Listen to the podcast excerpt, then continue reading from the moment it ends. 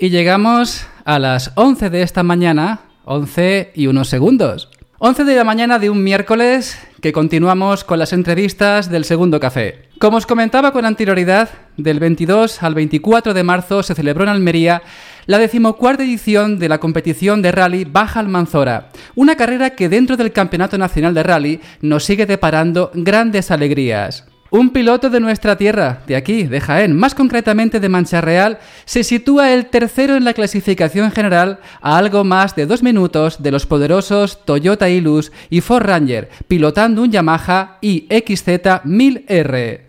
Pero eso no es todo. El equipo formado por Pedro José Delgado y su copiloto Guifré Puyol son líderes en el Campeonato de España de Boogies, además de ser también los primeros en la clasificación de la Copa Yamaha XZ 1000. Saludamos a Pedro José Delgado. Buenos días. Buenos días, ¿qué tal? Gracias por compartir con nosotros las mañanas del segundo café aquí en el VT Radio. Gracias a vosotros por Y por supuestísimo, perdóname, enhorabuena por tantísimos éxitos a los que ya nos tienes acostumbrados. La verdad que sí, hemos empezado la temporada con muy buen pie. No teníamos pensado participar este año en el Campeonato de España de Rally Terreno. Bueno, casi en ningún campeonato. Este año lo íbamos a tomar de descanso, pero nos salió para correr en Lorca, la primera de Rally de Tierra. Y ahí ya empezamos bien. Conseguimos también la victoria y en esta baja Almanzora, que ha sido la primera del Campeonato de España todo terreno, hemos conseguido también la victoria en nuestro campeonato de buggies y la verdad que muy contentos. Muy bien, muy bien. Mm, la, baja la baja Almanzora ha sido para ti un éxito. Estás a tiro de piedra de unas máquinas muy poderosas y aunque queda mucha competición, estás muy cerca de poder hacerte con el Campeonato Nacional de Rally. ¿Cómo ha sido para ti la dificultad en la pasada prueba? ¿Cuáles son los mayores obstáculos que has encontrado? Pues empezamos con unos recorridos que la verdad que no nos gustaron demasiado. Eran unos tramos circulares de 40 kilómetros, muy rotos, no eran pistas, era fuera pista y bueno, era muy duro. El terreno estaba muy difícil, había muchísimo polvo, café. Pero bueno, íbamos dando vueltas al mismo recorrido. El copiloto ha hecho muy bien su trabajo, cada vuelta íbamos más rápido íbamos marcando buenos tiempos, no cometimos errores y bueno, ahí por eso acabamos en el primer puesto de Bugis y eh, comparado con los coches, un tercer puesto que está muy muy bien, había coches muy grandes y muy buenos pilotos. Ya lo creo.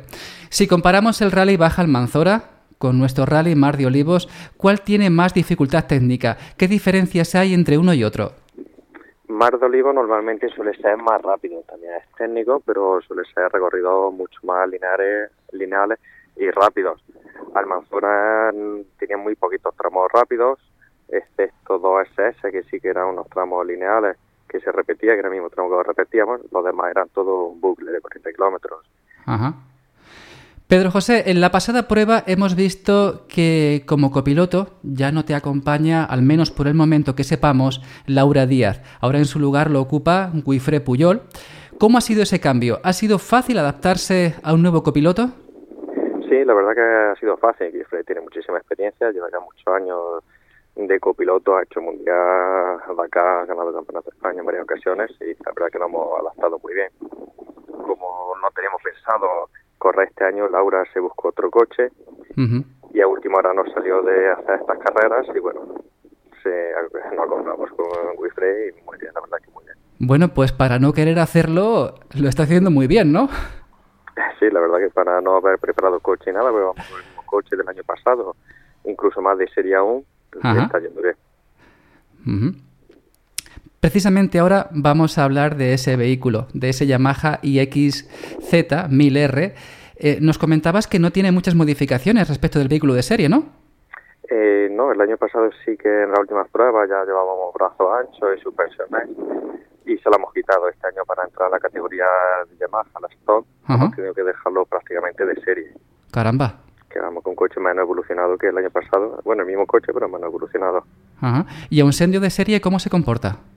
Bien, la verdad que el coche es súper fiable, es rápido, falta potencia porque va de serie, no llevamos turbo ni nada, pero va muy bien, es muy fiable. La próxima competición será del 18 al 19 de mayo.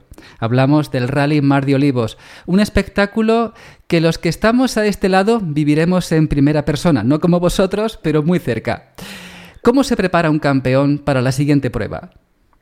Pues nosotros poco preparamos, básicamente el coche se revisa, se deja a punto y con ganas, de verdad que podemos preparar poco, son recorridos que no se conocen y pues a ver lo que nos dispara la prueba, seguramente es una de las que más nos gustan todos los años, una prueba muy bien organizada y estoy seguro que para este año seguirá siendo igual. Como comentábamos antes, vais al rebufo de los primeros. ¿Crees que en este mar de olivos podrás imponerte? Eh, está difícil, Mar de Olivos más rápido y digamos los coches son mucho más potentes, pues sacarán más ventaja. Supongo, no sé, luego ya se verá. Pero mm. siempre llevan ventaja los coches, llevan mucha más potencia, pues no llevan ventaja. Sabemos que estás trabajando, Pedro, no queremos cogerte mucho más tiempo. Gracias por ofrecernos un poquito de él. Y quedamos emplazados aquí, para entre el 18 y el 19 de mayo, en este Rally Mar de Olivos, para verte volar por él. Así que solamente desearte muchísima suerte y enhorabuena, campeón. Pues muchísimas gracias, nos vemos en breve. Hasta luego. Hasta luego.